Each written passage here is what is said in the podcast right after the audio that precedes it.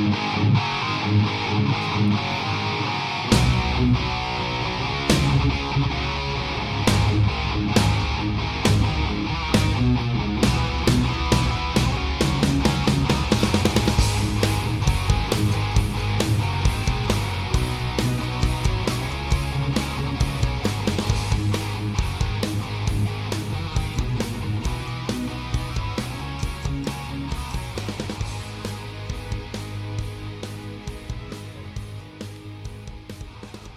Moin Moin und Hallo zu unserer Pilotfolge.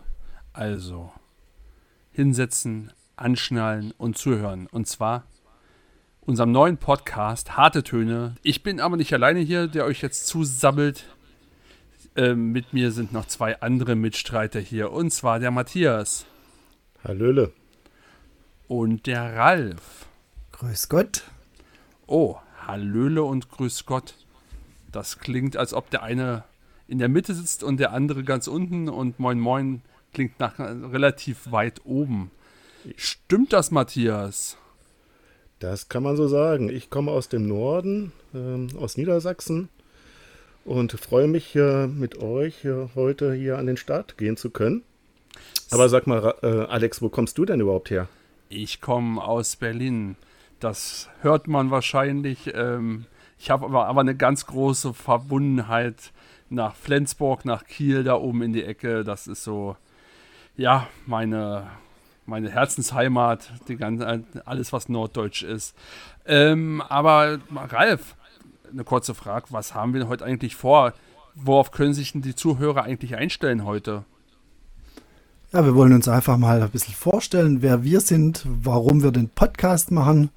Und da machen wir ein paar, ja, fragen uns gegenseitig ein paar Dinge rund ums Thema Brettspiel und vielleicht auch noch die eine oder andere Sache neben den Brettspielen.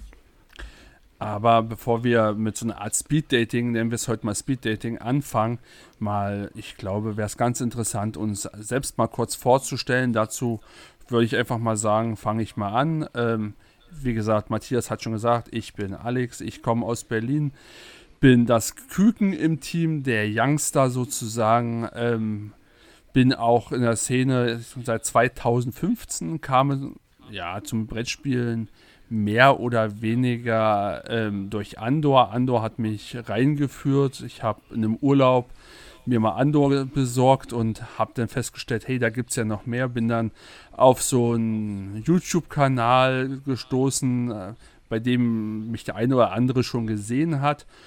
Und äh, habe dann festgestellt, hey, da gibt es ja noch mehr, da gibt es ja echt spannende, spannenden Kram. Und äh, in dem Moment war ich absolut infiziert. Wie, äh, wie sieht es denn bei dir aus, Matthias? Tja, ich denke, ich bin fast der Oldie hier. Äh, ich bin aufgewachsen mit Spielen wie Monopoly, Risiko. Die haben mich in meiner Jugend begleitet. Ähm, habe dann eine ganze Zeit gar nicht mehr äh, analog gespielt, sondern äh, mehr mich mit den digitalen Spielen beschäftigt, bis ich so 2008 wieder ins Spiel zurückgeholt wurde, auch durch meine Tochter, als wir begonnen haben, Siedler von Katan zu spielen. Äh, wie für viele andere auch, war das der Einstieg zurück ins Brettspiel und bin so seit 2010 dann dabei gewesen, mich intensiver mit dem Thema Spielen zu beschäftigen und ab 2015 so total infiziert. Das, das klingt cool, aber wir haben ja noch jemanden und zwar, ähm, ich schalte mal ganz kurz nach ganz unten, nach Süddeutschland. Ähm, wie sieht es denn da aus? Wie lange bist du schon dabei in der Szene oder wie kamst du zum Brettspielen, Ralf? Ja, also ganz, ganz unten ist nur ein bisschen, ich bin ein bisschen nördlicher als ganz unten. außer Rommelsbach in der Nähe von Reutlingen. Ganz ja. unten sind die Freiburger und der Bodensee, der fällt doch noch so 150 Ralf, Kilometer. Ralf, Aber von euch aus. für uns als Berliner bist du jenseits äh, der Weißwurstgrenze. Also bitte. Das, da, da hast du allerdings recht.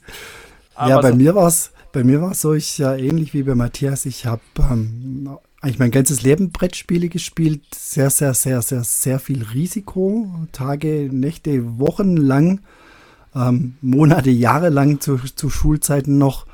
Dann ein bisschen schwarzes Auge und ähm, diverse andere Sachen immer mal wieder gespielt. Ähm, dann auch über, ja, also Carcassonne, Siedler von Katan, ähm, solche Sachen ähm, immer ähm, mit dabei gewesen und dann vor zehn Jahren wieder richtig eingestiegen. Ja, auch so wie bei dir, Alex, über, über YouTube, also über Hunter und Kron bei mir. Da war ich eigentlich von der ersten Folge mit dabei und habe da einfach einen Zugang bekommen, was für Spiele gibt es überhaupt, was interessiert mich, was ist gut. Und seither spiele ich noch deutlich mehr als früher. Noch deutlich mehr als tagelang, stundenlang im Keller? Also so hast du es gerade formuliert, das fand ich sehr witzig. Also und dann spielst du noch mehr. Also wow. Ja, das war ganz früher war zu Schulzeiten, da konnten da konnten wir halt mal die Nächte durchspielen. Heute machen wir es selten. Genau, aber ähm, wir machen jetzt ja auch diesen Podcast hier ähm, und zwar harte Töne. Ähm, will jemand von euch mal kurz erklären, wie wir überhaupt auf die Schnapsidee kamen? Es gibt ja schon zig Trillionen andere YouTube-Podcast-Kanäle. Äh, Warum müssen wir jetzt auch noch den Leuten das Ohr zusammeln? Ja, ich glaube, Initiator des Ganzen war ich wohl, äh, der diese äh, verrückte Idee hatte. Ähm, einfach, äh, glaube ich, aus Lust etwas Neues auszuprobieren. Und da fiel mir, glaube ich, keine bessere Idee ein, wie mit euch zusammen einen Podcast auf die Beine zu stellen. Äh, wir haben ja. Hast du dir das gut Jahr, überlegt, Matthias? Ja, ich bin noch nicht ganz sicher, aber wir, wir, wir, wir probieren es mal miteinander. Ne? Okay. So, äh, Kennenlernphase. Genau, genau. Wobei, die haben wir ja oh, fast Probezeit. hinter uns. Wir sind ja seit gut einem Jahr in dem Verein Blick aufs Brett vereint. Und äh, was mir aufgefallen ist, dass wir zwar viel mit Brettspielen zu tun haben, aber selbst sehr wenig Zeit miteinander verbringen über die Themen der Brettspielwelt und auch über unsere gespielten Spiele zu sprechen. Und da ich denke, dass die Chemie zwischen uns sehr gut passt, habe ich einfach Bock, äh, mich äh, mit euch hier öfter zu unterhalten und über diese Themen zu sprechen. Darüber hinaus haben wir natürlich durch die Vereinstätigkeit auch einiges Interessantes zu berichten und sind eng mit den Verlagen und der Community verbunden und hoffen auch mal den einen oder anderen interessanten Gast hier an, an Bord zu haben. Klingt zumindest ziemlich spannend. Äh, Aber Alex, sag, sag, ja. sag, mal, warum harte Töne? Wie, wie kam es denn dazu? Warum Und warum, warum seid ihr überhaupt dabei? Wie konnte ich denn Ach, euch überzeugen? Also die Frage stelle ich mir äh, die ganze Zeit, warum ich hier mitmache. Aber ähm, warum harte Töne? Das ist eine interessante Frage. Und zwar, ich sage es jetzt mal allgemein, wir haben alle so ein bisschen, das habt ihr vielleicht am Intro schon gemerkt, wir haben alle so ein bisschen so ein Herz für die etwas härtere Musikrichtung. Helene Fischer kommt bei uns nicht in die Tüte. Ähm, oder, oder Volksmusik oder Schlager. Unterbrecht mich, Jungs, wenn es bei euch anders ist und ihr nachts heimlich unter der Bettdecke ähm, Helene Fischer hört. Also ich mach's nicht. Ähm, bei mir ähm, ist eindeutig und ganz klar alles, was Rock, Deutschrock, Mittelalterrock, Citatio Mortis, ähm, Subway to Sally, ähm, das sind so meine Musikrichtungen, wo ich mich zu Hause, wo ich mich gut bei fühle. Deswegen haben wir es harte Töne genannt. Ähm, so würde ich es einfach mal beschreiben. Matthias, äh, Ralf, wie seht ihr das? Ja, also so, so geht es mir auch. Ich bin auch in der, der härteren Ecke unterwegs, was Musik anbelangt. Äh, alle, also klass, eher klassisch Hardrock, Heavy Metal, Speed, Thrash Metal mit, mit den üblichen Verdächtigen, sag ich mal, so Iron Maiden, Rammstein, Metallica, was, äh, was, was man in die Richtung hört. Und fand es eben sehr passend. Wir haben uns ja viel Gedanken gemacht, wie, wie nennen wir den Podcast und das ist auf jeden Fall eine Gemeinsamkeit von uns, dass wir alle die etwas härtere Musik mögen. Ganz genau. Ganz nebenbei ähm, merkt ihr vielleicht auch manchmal ähm, im Umgang miteinander, dass wir vielleicht nicht uns mit Glacé-Anschuhen anfassen und super sanft zueinander sind und, und uns die Seele tätscheln, sondern äh, doch mal eine flapsige Antwort, eine, eine koddrige Schnauze, würde man in Berlin sagen, uns gegenüber haben und das sind halt auch einfach harte Töne, die wir anschlagen, ähm, womit wir gut klarkommen können. Das äh, würde ich so definieren. Matze, wie siehst du das? Ja, das sehe ich ganz genauso. Und zumal muss ich sagen, Heavy Metal bedeutet für mich auch Emotion und Spaß. Und ich hoffe und bin sehr zuversichtlich, dass wir den miteinander haben. Und ich hoffe auch, dass wir unsere Zuhörer dabei äh, gut unterhalten können.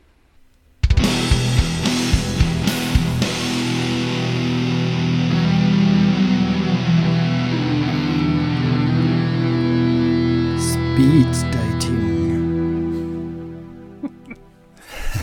ja. Ich weiß zwar nicht, was, es hier zu lachen gibt, aber wir haben uns ähm, einfach gedacht, wir stellen uns gegenseitig mal ein paar Fragen. Nicht um uns gegenseitig besser kennenzulernen, aber um etwas über uns äh, zu erzählen, äh, rund um das Thema Brettspiele und Sonstiges. Also die Frage, die ich dazu habe, ist nur, wann hast du das aufgenommen und wo, aber okay. Äh, das ist die einzige Frage, die ich habe. Frag mich nach 22 Uhr mal nochmal. Alles klar, machen, machen wir. Ähm, dann habe ich, äh, dann starte ich mal einfach mal. Und zwar mit der ersten Frage an euch beide. Was ist euer Lieblingspodcast? Ja, dann äh, bestellen wir den Potti und den Haider. Ganz liebe Grüße von hier aus, denn äh, Brett Time Stories das ist äh, der Podcast, den ich sehr, sehr gerne höre und ich bin froh, dass die Jungs wieder am Start sind, nachdem sie eine künstlerische Pause, äh, künstlerische Pause eingelegt haben. Und äh, freue mich auf die nächsten Folgen. Die haben immer sehr interessante Gesprächsthemen und nette, nette Gäste an Bord. Gegenfrage, Alex. Lieblingsbrettspiel-Podcast oder Lieblingspodcast allgemein? Ich würde sagen, ähm, den Lieblingspodcast. Muss nicht unbedingt ein Brettspiel-Podcast sein. Wenn du jetzt, ich sag mal, äh, einen Märchen-Podcast vorm Einschlafen hörst, kannst du auch den nennen. Ja, ja, dann nenne ich mal Apokalypse und Filterkaffee. Ein Nachrichten-Podcast, aber eher ein ähm, bisschen unterhaltsam aufgemacht. Das, das sagt mir gar nichts. Sag, äh, was, ähm, in welchem Metier, was machen die? Also da, das äh, macht Mickey Beisenherz, das ist, äh, da macht äh, ja, ein Radio, Radiomoderator oder Fernsehmoderator, lädt sich ja jede Folge einen Gast mit ein und bespricht so die Themen äh, des Tages. Und zwar aus Politik, aus Wirtschaft, aber auch durchaus aus der Unterhaltung. Und äh, beschließt jede Folge in der Regel äh, damit, dass er die, äh, den Kommentar aus der Bildzeitung vom Franz Josef Wagner vorliest, und zwar mit der Stimme von Homer Simpson was ähm, ziemlich, ziemlich skurril kommt. Also sehr, sehr empfehlenswert. Also wenn man ein bisschen unterhaltsam informiert werden möchte, sehr, sehr empfehlenswert. Apokalypse und Filterkaffee. Klingt auf alle Fälle total geil. Ja, sehr interessant. Was ist denn euer Lieblings-YouTube-Kanal? Da, da waren wir vorher schon, da, da bin ich nach wie vor, also das war für mich einfach so, so prägend, das Thema Hunter und Kron ähm, dass ich nach wie vor auch bei Hunter und Friends ähm, sehr eng mit verbunden bin und ähm, da auch das meiste noch anschaue mit Pete, Alex und mit ähm, Hunter. Das ist mein Lieblingskanal. Also ich bin da so ein bisschen äh, befangen, weil ich sag mal, so ab und zu hat man meine Visage ja nun auch schon äh, bei Hunter und Friends gesehen, ähm, aber ich würde trotzdem sagen, von der Qualität her und von dem, was kommt, würde ich sagen, ist mir Ben vom Brettspielblog äh, doch ziemlich nah. Ist ein ziemlich guter Kanal, der für mich immer am Puls der Zeit ist und ziemlich viel neue Sachen äh, macht. Und vor allen Dingen finde ich Flo absolut genial dabei. Also deswegen würde ich sagen, Ben vom Brettspielblog ist momentan meine Nummer 1. Oder Flo vom Brettspielblog. Oder Flo vom Brettspielblog. kannst, du dir, kannst du dir auch so, Ben Flo vom Brettspielblog, haben Doppelnamen. Ja, sehr schön. Ja, dann würde mich interessieren, was sind denn eure Spielerfarben, Matthias? Mit was spielst du denn am liebsten? Am liebsten gelb. In welcher Farbe? Am liebsten gelb äh, und gar nicht geht blau. Und bei dir, Alex? Bei mir wäre es, ich würde mal sagen, äh, I always play green, ähm, aber ansonsten, wenn es grün nicht gibt, ist es auch noch gelb. Dann werde ich, da komme ich mir mit Matthias doch hin und wieder mal ins Gerangel, aber er hat halt, weil seine absolute Lieblingsspielerfarbe ist, da doch den Vorrang. Deswegen. Alt, Alter vor Schönheit. Alter, Alter vor Schönheit, ja, aber dann wäre ich aber doppelt dran. so, ähm, dann, ähm, da ihr ja beides äh, leidenschaftliche Sammler und Spieler seid, wie viele Spiele besitzt ihr und wie viele sollte eure Sammlung idealerweise eigentlich nur beinhalten? Äh, zu viele. Führst du keine Statistik, Matthias? ich habe es nicht gezählt, aber ich denke mal, es sind so um die 400 bis 500 Spiele. Ähm, und äh, idealerweise müsste es noch ein wenig reduziert werden, aber momentan hält sich so der Einzug von neuen Spielen, die Waage mit dem Auszug von Spielen, die da nicht mehr gut genug sind, um in der Sammlung zu verbleiben. Ja, bei mir fast identisch. So 400 Spiele werden es sein, wobei ich man schätzt so 200, 250 größere Spiele. Ich habe auch viele kleinere Spiele und Kartenspiele. Und idealerweise sollten es eigentlich so viel sein, wie Platz in den Regalen ist. Und da komme ich gerade momentan ganz gut hin. Also so, so, so wie es ist, kann es äh, auch bleiben von der Größe her. Regale, welche, welche nutzt ihr denn? Sei, seid ihr da auch die normalen Kallax-Nutzer oder äh, nehmt ihr da andere Systeme? Ja, I have a dream. Also ich, ähm, ja, momentan Kallax im, im Wohnzimmer, Schlafzimmer, Kinderzimmer und äh, Brettspielzimmer, aber ähm, ich hoffe mal, dass wir es in den nächsten zwölf Monaten mal hinkriegen, von Caplex die Regale ähm, einbauen zu lassen. Und ähm, dann wird es zwar weniger Platz haben, weil die kommen ins Wohnzimmer rein, aber das sieht natürlich schon ganz anders aus als ähm, so zusammengewürfelte IKEA-Regale in, in der ganzen Wohnung oder im ganzen Haus. Ja, ich nutze selbst äh, Regale aus dem äh, Möbelhaus. Die sind Kallax ähnlich, aber äh, etwas äh, breiter äh, von dem Holzaufbau und äh, damit sehr stabil. Und so ist mein Spielezimmer ausgestattet. Das klingt total interessant. Das, das klingt gut. Was spielt ihr denn lieber? Koop oder kooperativ? Äh, Koop oder kooperativ? Koop oder kompetitiv sollte, sollte es heißen. Ja, Alex, also ich äh, ko kooperativ bei mir. Ähm, also ich liebe Pandemie zum Beispiel oder Gloomhaven spiele jetzt gerade momentan Ants End Legacy oder Spirit Island. Habe aber auch gehört, dass äh, ähm, kooperative Spiele wie Gloomhaven durchaus ähm, etwas kompetitiver spielen kann. Das stimmt, das kann man sehr. Äh, deswegen ist Gloomhaven bei mir auch ein sehr, sehr geliebtes Spiel. Ähm, ja, ich würde sagen, ich bin so semi-koop bis kompetitiv. Also in die Richtung. Äh, kooperativ ist eigentlich nicht meins, es sei denn, man kann sich gegenseitig äh, dann doch ein Messer in den Rücken rammen. Ähm, Deswegen liebe ich Gloomhaven so. Dann, dabei ist aber gesagt, nicht Pranken des Löwen. Das ist für mich eine weichgespürte ähm, Machart, sondern wirklich Gloomhaven. Jeder ist für sich unterwegs. Und äh, nach mir die Sinnflut, wenn ich äh, gelootet habe. Ansonsten dann wirklich äh, kompetitiv. Deswegen, ich sag mal, Nemesis macht's gut. Das ist so semi-kooperativ, so genauso wie ich es mag. Man kann auch Leute einfach mal so äh, in Türen einschließen lassen und dann der Königin zum Fraß hinwerfen. Finde ich mega gut. Ähm, deswegen würde ich sagen, ja, so zwischen semi-kooperativ und kompetitiv irgendwie was, da, was dazwischen, nur nicht, nur nicht gänzlich ko kooperativ, das ist für mich, äh, da rollen sich mir die Fußnägel auf, das geht gar nicht. Und wie sieht es aus, ähm, eher thematisch oder eher mechanisch? Das habt ihr ja eben schon bei mir gemerkt. Thema ist cool, wenn es da ist, mag ich, mag ich sehr, aber ich liebe auch einfach die Mechaniken, die ein Brettspiel mitbringen ähm, und bin da wirklich, was es sein muss, ist, es, es muss hübsch sein, da bin ich, oder gut aussehen. Und dann dann spiele ich es. Ich habe keinen Bock drauf, Spiele zu spielen, die äh, grottenhässlich sind und dann aber mechanisch gut. Also da das Auge ist mit. Deswegen würde ich sagen, am besten ist ein thematisches Spiel, was mechanisch auch noch äh, einen Reiz hat. Geht mir ähnlich, allerdings äh, bin ich auch gerne bereit, ein mechanisch gutes Spiel zu spielen, welches über ein räudiges Spielmaterial verfügt. Also ich freue mich natürlich auch, wenn das äh, Spielmaterial hübsch äh, aussieht. Allerdings ist das äh, für mich kein Hinderungsgrund, äh, wenn das Material mal nicht so schön ist, es zu spielen und damit auch Freude zu haben. Weil wir so gerade so bei Thema, nicht Thema, mechanisch, nicht mechanisch sind. Eine kurze Frage an euch. Ameritrash oder Eurogames?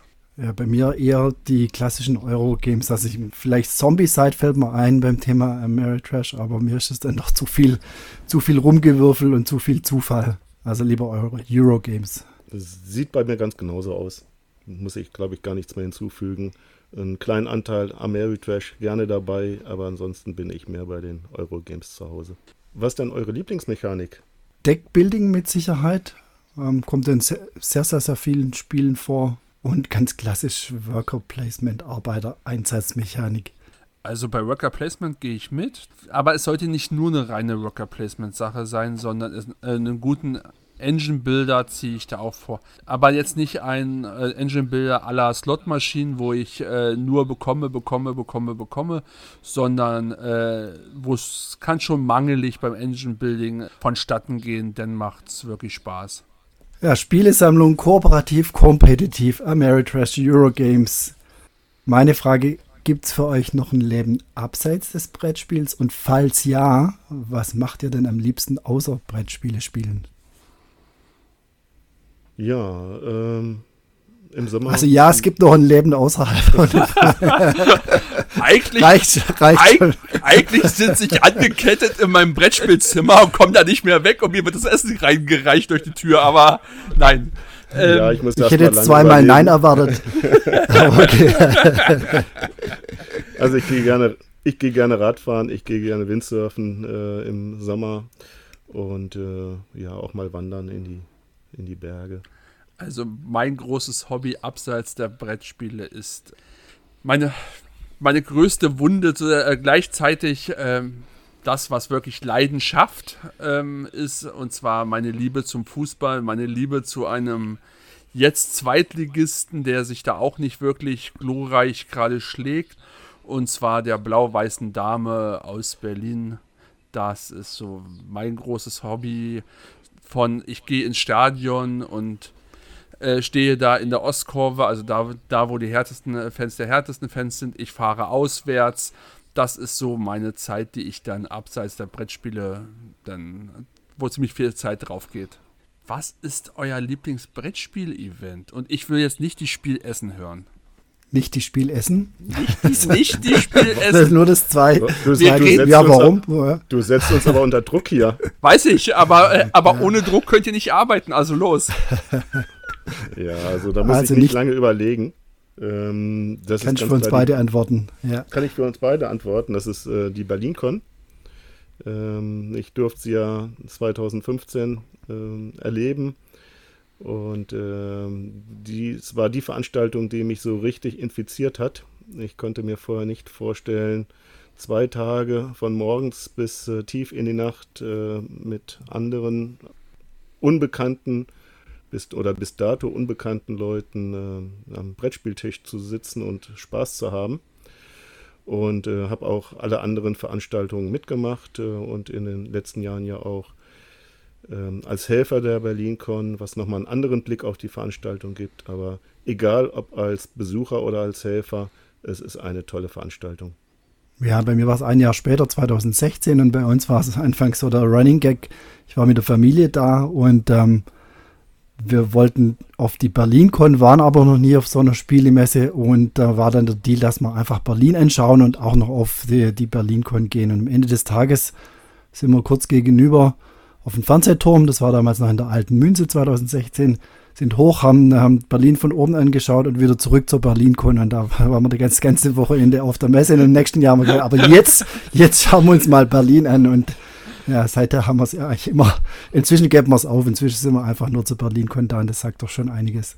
Das sagt einiges. Und ganz nebenbei sind wir ja seit äh, jetzt einigen Jahren nun auch dafür verantwortlich, ja die große Ausleihe zu stellen. Also ich muss ganz ehrlich sagen, ich kenne die BerlinCon nur als Helfer.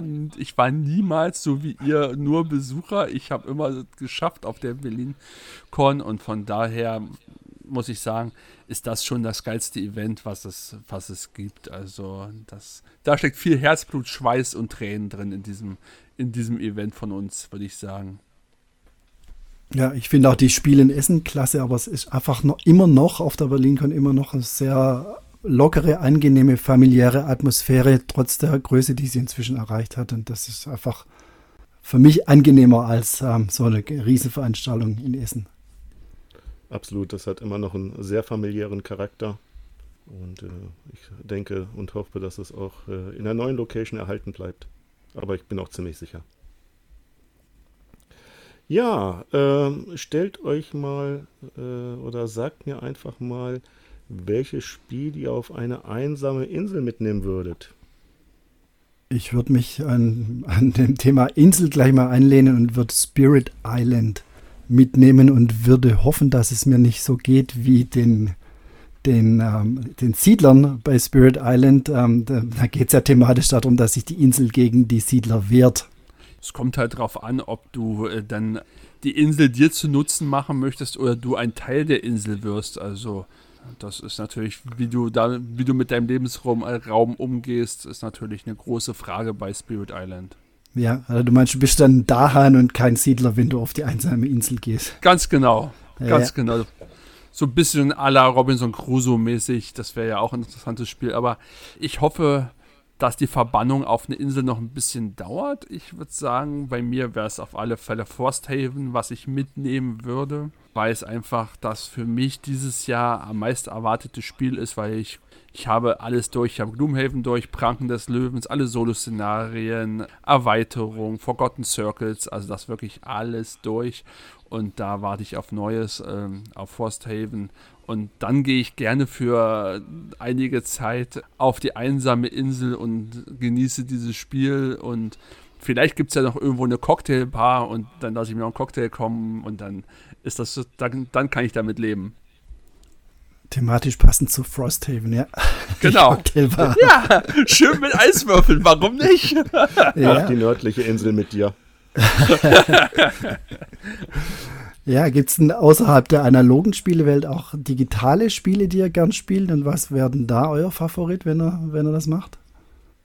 Also ich habe äh, die, äh, die Zelda-Serie sehr gerne gespielt und das ist auch mein Favorit von Nintendo. Ähm, aber mich auch zuletzt äh, mit Witcher ähm, ja, oder an Witcher erfreut. Bin da leider noch nicht ganz durch mit der Erkundung und hoffe, dass ich auch irgendwann mal wieder Zeit finde, ähm, das Spiel zu Ende zu bringen.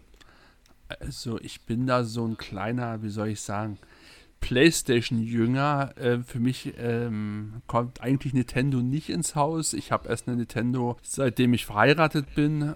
Deswegen würde ich sagen, The Last of Us, äh, das ist so meins. Das wo ich sage, da könnte ich mich stundenlang drin vertiefen. Da schließt sich doch dann der Kreis. Also Witcher gibt es ja definitiv ein Brettspiel und ich glaube, Last of Us war doch war bei Kickstarter oder irgendwo eine Kampagne. Vage, sein? war geplant von Simon, aber oder, oder Cool Mini or Not ist aber nicht realisiert worden, weil die dann letztendlich nicht mehr die Lizenzen hatten. Dafür kommt jetzt ganz interessant, was ich total feiere, das weiß ich seit heute, kommt eine Stranger Things bei Asmodee raus. Eine der besten Serien überhaupt, die auch ziemlich, ziemlich abgeht. Okay, na, dann, da gibt es aber, glaube ich, auch schon das eine oder andere Spielchen zu Stranger Things, aber ja, die sind nicht so gut. Genau, ja. kleinere Party-Games. Also da kommt ja, jetzt was Großes. Ja. Schön mit Miniaturen, also für alle Miniaturenmaler wie ich, macht das auch nochmal richtig, richtig Bock. Gucken wir uns mal die, die heilige Schrift oder besser gesagt die heilige Internetseite aller Brettspiele an. Gehen wir mal kurz zu BGG. BGG hat ja viele Statistiken, Spieleranzahl, Komplexitätsrating oder auch einfach, wie finde ich dieses Rating, so nach dem Motto 1000 Fliegen wurden gefragt, ob das schmeckt und 1000 Fliegen können nicht irren. Deswegen, wie findet ihr dieses Rating auf BGG? Was haltet ihr davon? Und, und warum haltet ihr das? Also ähm, dreigeteilte Antwort. Also zum einen, ich orientiere mich beim Thema Komplexität schon an dem, was da dran steht, um mal zu wissen, wie, wie schwierig ist so ein Spiel. Ähm, das trifft meistens auch ganz gut zu. Als Beispiel haben wir jetzt Puerto Rico gespielt. Das galt ja als eher als Expertenspiel, ist aber von der Komplexität, glaube ich, 3,1 oder sowas. Also als Kennerspiel und so war es dann auch von der Schwierigkeit. Dann orientiere ich mich auch danach, für wie viele Spieler ist es empfohlen. Das trifft es meistens also ganz gut. Da steht ja immer dran, äh, geeignet für so und so viel bis so und so viel Spieler, am besten mit X Spielern. Und ähm, das, äh, da, da schaue ich drauf. Und dann habe ich ähm, noch ein, ein, ein, Poster vom 01.01.2020 mit der Top 100 Board Game Geek, damals äh, die besten 100 Spiele. Und ähm, wenn man die mal anschaut, sind das einfach alles gute Spiele. Ob es jetzt die besten sind oder die besten 100, sei mal dahingestellt, aber für, als Orientierung finde ich das schon, schon gut. Ja, das geht, geht mir genauso. Ich finde die auch als Anhaltspunkt äh, gerade wenn man auch in die äh, Brettspielwelt vielleicht neu eintaucht und eine Orientierung haben möchte, was so Richtung Kennerspiel, Expertenspiel äh, geht, dann ist es sicherlich nicht verkehrt, mal in diese BGG Top 100 reinzuschauen und äh, das eine andere aus dieser Liste kennenzulernen. Meine persönliche ähm, Favoritenliste äh, deckt sich aber nicht immer mit dem, was äh, das BGG-Rating ähm, vorgibt oder sagt. Merkt man halt, dass das Ganze aus Amerika kommt und doch recht, recht US-lastig ist, mit Sicherheit. Ja, richtig. Welche Bedeutung haben denn äh, Spielepreise generell für euch? Uh, das ist eine interessante Frage. Ähm, Gibt es einen, der besonders wichtig ist, äh, den ihr mit besonderem Interesse verfolgt? Also, so nicht. Also, ich würde jetzt sagen, da würde ich gerne eine zweigeteilte Meinung geben. Zum einen, ähm, natürlich Spiel des Jahres, aber nicht äh, privat für mich, sondern äh, vielmehr für interessant für die Ausleihe zur Planung auch der Ausleihe, für unsere Ausleihe vom Blick aufs Brett. Da finde ich dann schon die Tipps oder äh, die Sachen wichtig, dass wir diese in der Ausleihe haben, weil wir doch Leute ansprechen, die noch nicht so im Hobby sind. Für mich persönlich äh, eher weniger, aber es mag auch darin liegen, dass wir einfach, also ich einfach zu stark involviert bin in dieser ganzen Brettspiel-Bubble und da eigentlich weiß, was kommt und was nicht kommt. Deswegen kann ich gut selber filtern. Für mich brauche ich eigentlich so eine Preise nicht. Ja, ähnlich. Ich, ich finde es schon interessant, dass wir den bedeutendsten Brettspielpreis der Welt haben mit dem Spiel des Jahres in Deutschland. Und ich finde das ja auch schön, wenn das, wenn das international ausstrahlt. Für mich war es früher so ein bisschen die Indikation vor Hunter und Kronzeiten, was kaufen wir für ein Spiel irgendwo im Laden, ja, da wo nominiert für Spiel des Jahres oder Spiel des Jahres draufsteht. Und ähm, da die, die Bedeutung hat es für mich auch, wenn, wenn jemand keine Ahnung hat und den roten Kleber sieht, dann kann er sich das Spiel kaufen und weiß, er kriegt was Gutes. Das Kennerspiel des Jahres finde ich tatsächlich ganz interessant. Es geht schon mehr äh, in, in die Richtung, ja, würde mich dann interessieren, würdet ihr noch wollen, dass es auch noch ein Expertenspiel des Jahres äh, gibt? Ja, es ist eine viel diskutierte äh, Frage. Ähm, meine persönliche Meinung ist ja. Ähm, aber weniger, um vielleicht ähm, einen Anhaltspunkt zu geben, welches Spiel man erwerben sollte. Ich denke, die Experten äh, unter den Brettspielern kennen sich da sehr gut aus. Aber ich fände es schön als Würdigung für die Autoren, die solch ein komplexes Spiel entwickeln und auf den Markt bringen. Ja, ähm, da würde ich dir gerne widersprechen. Ich finde, Expertenspielpreis explizit nicht wichtig. Absolut nicht wichtig. Weil, ähm, klar, wie du sagst, kann es für die Verlage oder für die Spieleautoren wichtig sein, aber für den großen Gros ist, äh, ist, das nicht, ist das nicht wichtig und die, für die es wäre, für die Endnutzer, die brauchen es nicht. Deswegen ist, äh, ist es einfach, finde ich es einfach verschwendete Lebenszeit, Arbeitszeit, da überhaupt irgendwie in diese Richtung was zu machen. Von der Warte her, ich brauchen wir es, brauchen wir es nicht, weil da doch jeder seinen eigenen Geschmack hat und ähm, machen wir uns nichts vor, wir erkennen oft erst ein gutes Expertenspiel daran, dass wir es 10, 15, 20 Mal gespielt haben, bevor wir überhaupt ähm, eine Meinung fällen können. Und da die Zeit ja so äh, schnellläufig ist und ähm, welche Jury soll sich dafür äh, Zeit nehmen, für ein Jahr das beste Expertenspiel rauszusuchen, ist es dann nicht eher die Frage, das alle fünf Jahre zu geben und welches Spiel, Expertenspiel hat sich bewährt? Das wäre doch dann eher die Frage, solchen Spielen dann einen Preis zu geben. Interessanter Ansatz. Ralf, was sagst du dazu? Ich würde es gut finden. Also ich jetzt, das hätte jetzt nur weitere Stufe. Ähm, Kinderspiel, Spiel des Jahres, Kennerspiel und dann Expertenspiel des Jahres. Und wenn wir Richtung Kulturgut gehen wollen, warum soll man das dann nicht als weitere Abstufung mit reinnehmen? Also klar, klar kennen sich die Expertenspieler aus und brauchen das nicht, aber wenn man so eine so große internationale Wirkung hat, warum soll man die nicht nutzen? Die, die Jury, Jurymitglieder spielen ja, glaube ich, auch alle Expertenspiele, also das können sie ja noch nebenher machen.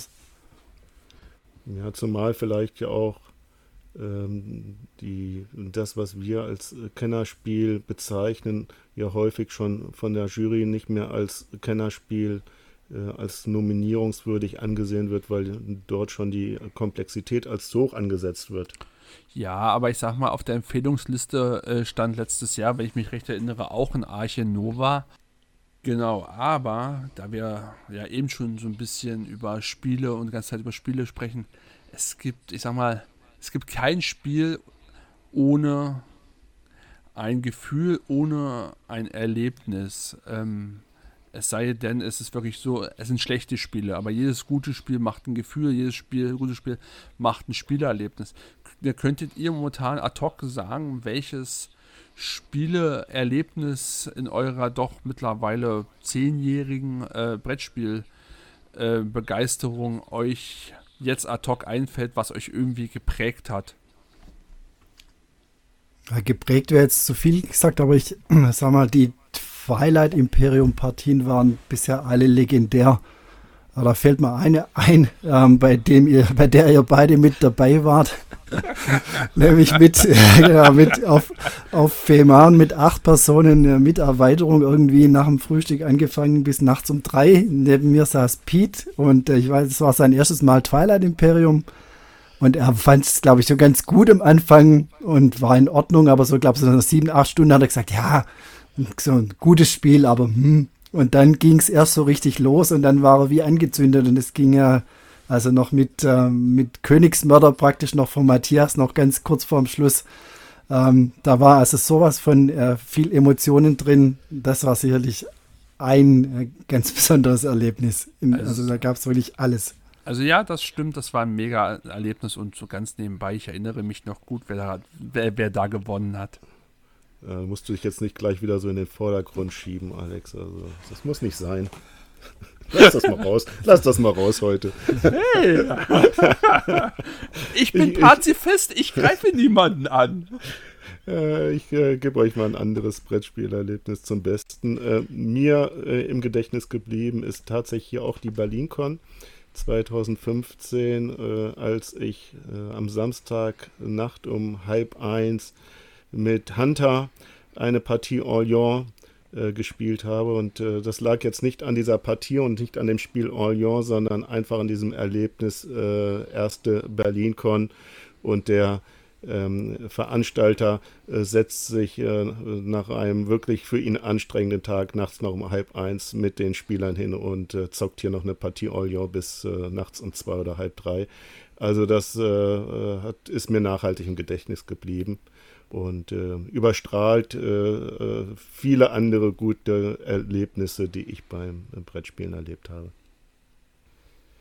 Welches Spiel hat euch denn überhaupt ins, ins Brettspiel zurückgeholt oder äh, tiefer ins Spiel reingezogen, falls ihr ja, äh, sag ich mal, keine Unterbrechung hattet beim, beim Spielen? Also ich habe es ja eben schon äh, gesagt, bei mir war es Andor. Andor hat mich reingezogen, aber wirklich vertieft, muss ich sagen, war so einiges, aber eins bleibt bei mir äh, wahrscheinlich immer in der Erinnerung. Das hat mit dir, Matthias, zu tun. Wir waren in Braunlage, dem ersten Patreon-Wochenende. Das muss, wann war das? 2016, 2017 ungefähr? 2017. 2017, ja. 2017, glaube ich. Genau. Ähm, ich war das erste Mal auf das Spiel, auf das Spiel gewesen und dann hinterher dieses Patreon-Wochenende und war noch sehr ängstlich, äh, kannte niemanden und da kam dann so ein alter Mann auf mich zu und hat gesagt, hey, komm her, setz dich ran und äh, weißt du noch, welches Spiel wir gespielt haben, Matthias? Ich weiß gar nicht, wer der alte Mann war. Tja. Wer war das denn, der dich da rangeholt hat? Hunter oder Kron, wenn man jetzt. Da, da sah ich, zu dem Zeitpunkt sah ich doch noch jugendlich aus. Ja, also ich muss jetzt Ja sagen, aus Nettigkeitsgründen, aber nein, äh, weißt du noch, welches Spiel äh, wir gespielt haben als allererstes? Na, war das Casa Nostra? Das war Chimera hm. Station. Chimera Station, ganz genau. Chimera okay. Station, das war eins meiner Spiele, was mich wirklich auch in den Worker Placement reingezogen hat, in das Engine Building reingezogen hat. Das ist ein Spiel, was bei mir auch in der Sammlung nie ausziehen wird. Äh, und ja, Matthias, du bist schuld daran. Auch wenn wir es falsch gespielt haben und du es falsch erklärt hattest, aber ähm, das war mir in dem Moment egal. Erst Jahre später äh, habe ich dann kapiert, dass es eigentlich noch anders gespielt wird. Ich hatte Angst, dass du die Komplex, dass die Komplexität äh, sonst dich übersteigen könnte oder deine Fähigkeiten übersteigen könnte. Von da habe ich da ein bisschen was weggelassen bei der Regelerklärung. Das ist, äh, das ist sehr lieb. Du, du, hast gesehen, da kommt ein Grünschnabel, der hat keine Ahnung. Äh, das, war, das war sehr lieb von dir, Matthias. Ich danke dir dafür. Ansonsten hättest du mich vielleicht äh, verschreckt, wenn du es richtig erklärt hättest. Wer weiß. Genau, genau. Naja, bei, bei mir war es übrigens genau gleich wie bei dir, Alex Andor, äh, was mich zurückgeholt hat. Und aus einem anderen Grund finde ich ja auch total vernachlässigt, nämlich das uh, Tutorial, das oder die, die Art der Anleitung bei Andor. Die war ja buchstäblich idiotensicher, Schritt für Schritt. Gab es später nochmal bei den Kolonisten, da hast du ja praktisch wie ein Computerspiel-Tutorial gemacht, da wird man sogar durchgeführt. Und das ist was, was für mich jetzt total zu Unrecht total untergeht überall, wenn man über die Spiele spricht. Äh, nämlich auch bei den komplexeren äh, Spielen, die Einstück, so bei Andor fand ich das so, so genial, äh, wie man da mit der Anleitung in das Spiel äh, reingezogen wird. Also das hat mich dann nachhaltig geprägt. Aber apropos Spiele, ähm, welches Spiel würdet ihr sagen, fehlt noch in eurer Sammlung? Egal wie teuer. Naja, egal wie teuer. also ich, ich sag mal so, ähm, was ich wirklich unheimlich gern noch hätte, wäre ähm, War of the Ring. Ähm, die Deluxe-Version, Matthias verfügt, glaube ich, über eins in seiner Sammlung. Ja, ja. Das habe ich damals verpasst. Aber ich glaube, das kostet irgendwie sowas wie 3000 Euro, wenn, wenn man da, also deswegen würde ich es nicht kaufen, egal wie teuer. Aber ähm, das, äh, das, das hätte ich doch sehr, sehr gerne noch in, in meiner Spielesammlung. Und was, vielleicht was, was realistischer ist, ähm, ich habe tatsächlich kein Marrakesch in meiner Sammlung. Das äh, ist noch eine Lücke. Aber du hast es auch schon gespielt oder noch nicht gespielt? Nein. Ja, also äh, bei mir ist es eigentlich so, dass ich mit meiner Sammlung sehr zufrieden bin und eigentlich gar kein Spiel so richtig nennen könnte.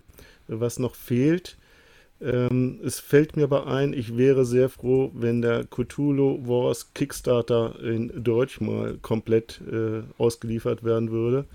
Ich habe mir zwischenzeitlich die Pegasus-Version gekauft und dazu gibt es ja auch noch äh, ein paar Erweiterungen.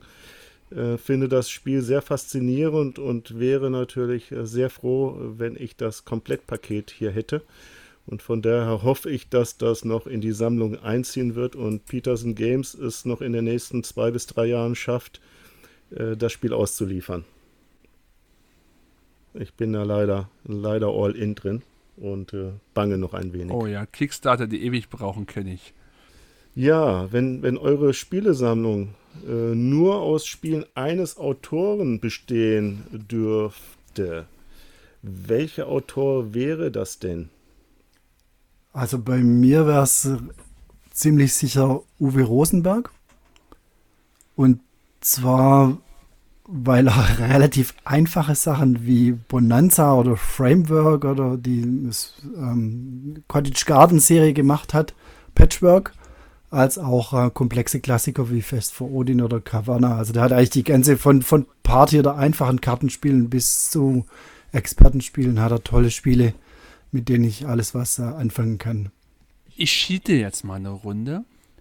Und zwar wäre es ähm, ein Konglomerat, also eine Vereinigung von, Spiel, äh, von Autoren. Und zwar schlägt mein Herz für Italo-Euros.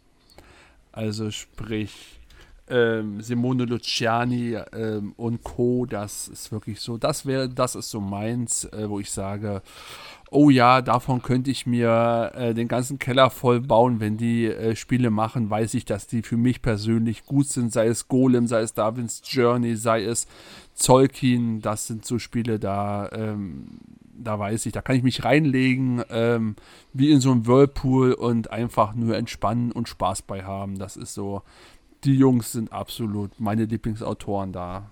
Ach, da geht mir das Herz auf. Apropos Lieblingsautoren, ähm, Deutsche Spielepreis kam ja gestern die ähm, Platzierung 4 bis 10 raus und äh, die drei Erstplatzierten ohne Reihenfolge. Die drei ersten waren äh, Dorfromantik Heat und Planet Unknown. Gebt doch mal einen Tipp ab, in welcher Reihenfolge die durchs Ziel laufen werden, die drei. Also was wird Platz 1 beim Deutschen Spielepreis 2023, was 2, was 3? Äh, Dorfromantik, Heat, Planet Unknown. Also die Frage ist, äh, wow, die Frage ist echt fies und ich glaube, ich mache mich jetzt bei vielen unserer Zuhörer gleich mal unbeliebt. Ähm, und zwar ähm, wäre für mich Dorfromantik noch nicht mal in der Top 10. Ähm, deswegen ist das ganz schwer für mich und würde ich locker auf Platz 3 packen. Und ähm, ich würde es Strohmann Games äh, definitiv gönnen mit Planet Unknown, weil Planet Unknown ein wirklich gutes Kennerspiel ist, was Spaß macht, was äh, einen ganz schönen Legemechanismus hat und wo wirklich viel, viel Spiel drinsteckt und was, also aus meiner Erfahrung mit äh, egal welcher Spieleranzahl funktioniert, im Gegensatz zu Heat. Heat äh, macht Spaß, wenn du vier, fünf, sechs Spieler bist, dann macht, dann macht Spaß mit weniger. Machst, äh, nimmst dann Automa dazu, der zwar gut, sehr gut funktioniert, aber bei weitem nicht dieses Spielgefühl macht, den Dirty Talk am äh, Spieltisch. Deswegen wäre mein Ranking definitiv Planet Unknown, Heat und äh, ja, dieses andere da mit der Dorfromantik. Ja, ich würde es auch Planet Unknown äh, sehr, sehr gönnen, weil die, das Rennen um das Kennerspiel des Jahres, glaube ich, sehr knapp äh, äh, ausgegangen ist und Challengers letztlich ein Wimpernschlag wohl vorne war. Äh, Challengers ist ja nicht unter den ersten drei genannt, von daher würde es mich freuen, wenn dann Planet Unknown den, den deutschen Spielepreis gewinnen würde. Ja, schon erstaunlich, dass das, das Dorfromantik so weit vorne ist, hat mich auch überrascht. Es war, also ich, mir persönlich gefällt es sehr gut, aber ich dachte in der Szene, äh, bei den kam es jetzt nicht so gut an. Aber ja, scheinbar haben doch sehr, sehr viele Leute das anders gesehen. Viel lustiger fand ich den Randfakt, und da müsste man mal gucken, woran es liegt, dass die genannten Kinderspiele 1a die gleichen Spiele sind wie bei äh, äh, der Juryspiel des Jahres. Das ist halt, das ist ziemlich lustig. Entweder ähm, sind das automatische Nennungen von vier Spielern, die keine Ahnung haben, deswegen einfach mal das mit reingeben. Oder die Spiel des Jahres Jury hat einfach äh, äh, einen verdammt guten Riecher dieses Jahr bewiesen bei den Kinderspielen. Denn es sind exakt Kala Karamell, Gigamon und Mysterium Kids. Nochmal eine andere Frage welches Spiel fehlt denn bei euch in der Auswahlliste zum deutschen Spielepreis, wenn ihr ganz persönlich sagen würdet, dieses Spiel gehört dazu?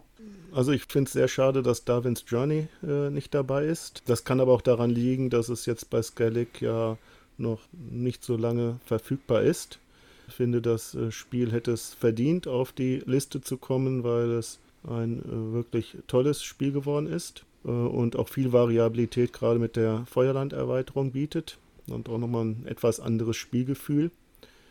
Und äh, das zweite, was auch völlig untergegangen ist, finde ich, ist äh, das, was ich eben schon genannt hatte, Cthulhu Wars, äh, was mich sehr überrascht hat, ein äh, eigentlich tolles äh, Kenner-bis-Expertenspiel ist und für mich eins der besten Area Control Spiele überhaupt darstellt. Ja, mir fällt noch Imperial Steam, das ist auch irgendwie komplett unterm Radar. Ich finde es ein, geniales Expertenspiel, also im oberen obere Level, ähm, drei und vier Spieler, absolut fantastisch, super komplex und auch, ähm, ja, sag mal, relativ einmalig von der, von, von der Machart her. Ist kein klassisches Logistik- oder Eisenbahnspiel, sondern hat schon eine, eine, tolle Nische besetzt. Und jeder, der es spielt, ist absolut begeistert, aber das spielen wollen nur zu wenig Leute, dass, dass es hier eine Rolle spielt. Jetzt die große Frage. Stellt euch vor, es brennt, was ich nicht hoffe, und äh, ihr habt nur noch Zeit, ein einziges Spiel aus eurer Sammlung, die ihr aktuell habt, wir haben ja vorhin erfahren, es sind ungefähr 400 Spiele in eurem Besitz. Ihr habt aber nur die Möglichkeit, ein Spiel zu retten. Welches wär's? Ja, wir hatten ja den Fall gerade eben, mussten die Aufnahme unterbrechen, aber nicht, weil es gebrannt hat, sondern wegen Starkregen, der so laut war, dass hier, also dass hier eine Aufnahme nicht zu denken war. Also bei mir wäre die Frage, der Starkregen schwimmt durchs Haus und spült die Sammlung raus. Und ich würde äh, Terraforming Mars noch retten. Und zwar aus mehreren Gründen. Zum einen ist es ein tolles Spiel. Zum anderen habe ich mehrere Erweiterungen und Inlay mit drin. Und es ist das Lieblingsspiel meiner Frau. Oh ja, Partnerschaftsbonus sozusagen. Dann haben wir doch mehrere gute Gründe, um äh, das Spiel zu retten. Ja, bei mir wäre es Kingdom Death Monster. Und äh, zwar nicht aus dem Grunde, weil ich das Spiel so liebe, sondern weil es noch ungespielt bei mir steht und ich dann wenigstens noch die Chance hätte, es auch mal äh, zu spielen. Da brauchst du aber einen Lastwagen, um das rauszufahren, oder? Allein die ja. Gamblers Chests sind ja, glaube ich, 12,5 Kilo jetzt, die, die jetzt da ankamen. Ich würde alle, alle Helfer einspannen und äh, die Sachen raustransportieren lassen. Die Feuerwehrleute sollen erstmal das Spiel raustragen, bevor sie löschen, oder?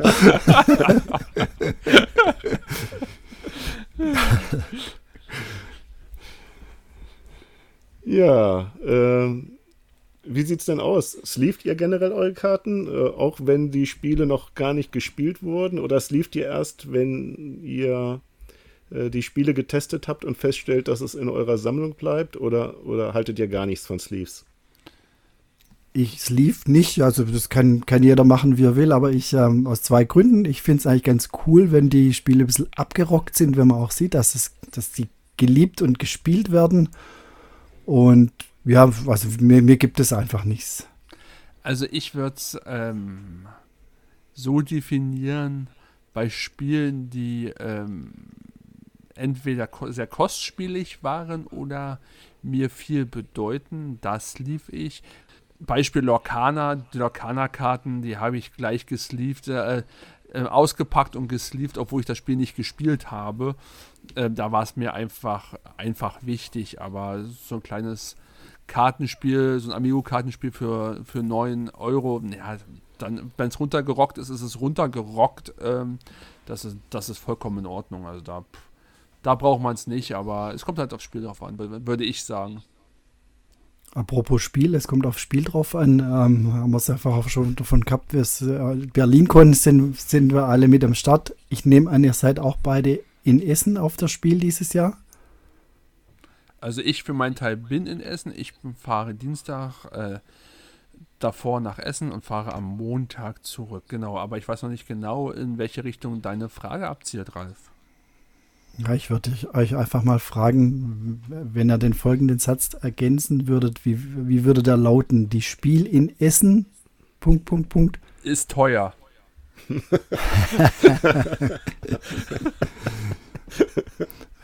Wäre das auch deine Antwort, Matthias? Nein. Ist äh, billig. ich,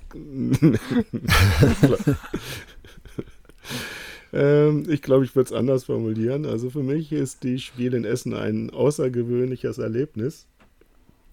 Ähm, ich bin jedes Mal gehypt, äh, wenn ich sehe, äh, wie schnell nach dem Einlass die Spieltische belegt sind und wie viele Nationen hier äh, friedlich zusammenkommen, und, um zu spielen und Spaß miteinander zu haben. Äh, von daher, ich finde das immer mega eindrucksvoll.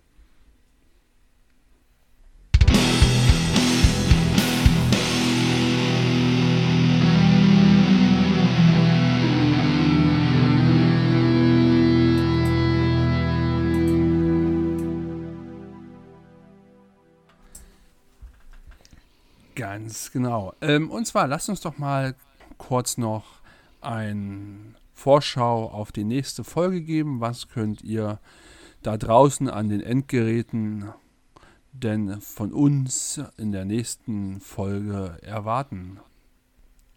Ja, ich denke, wir schauen einmal noch auf das Thema Essen. Wir planen so in einem Monat da nochmal eine Folge rauszubringen, also Richtung Ende September, Anfang Oktober. Also direkt vor der Spiele Essen und da werden wir uns sicherlich drüber unterhalten, was uns da so interessiert. Ja, ich denke, wir werden auch berichten, was wir vielleicht bis äh, zur nächsten Folge gespielt haben. Und äh, wir sind auch äh, vom Verein Blick aufs Brett bei den Birex-Tagen und bei Korea Board Games eingeladen, um deren neuen Spiele äh, kennenzulernen und können euch sicherlich auch hier einen Eindruck geben.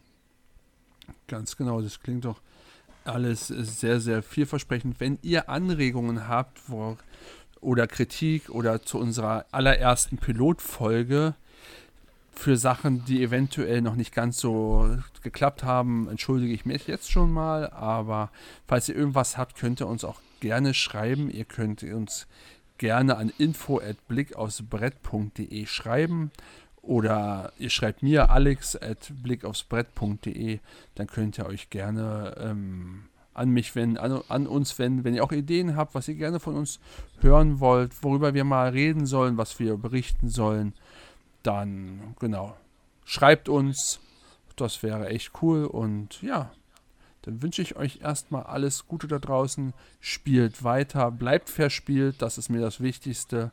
Und habt einfach eine gute Zeit. Jungs, wollt ihr noch was sagen? Ich schließe mich dem in vollem Umfang an. Ich bin, ich bin zu erreichen über Ralf mit ph.blickaufsbrett.de. Und ja, bis dann. Ja, es war mir eine Freude mit euch heute und äh, ich freue mich schon auf die nächste Folge und äh, bis dahin bleibt gesund, spielt schön und äh, dann würde ich sagen, ciao. Ciao. Ciao.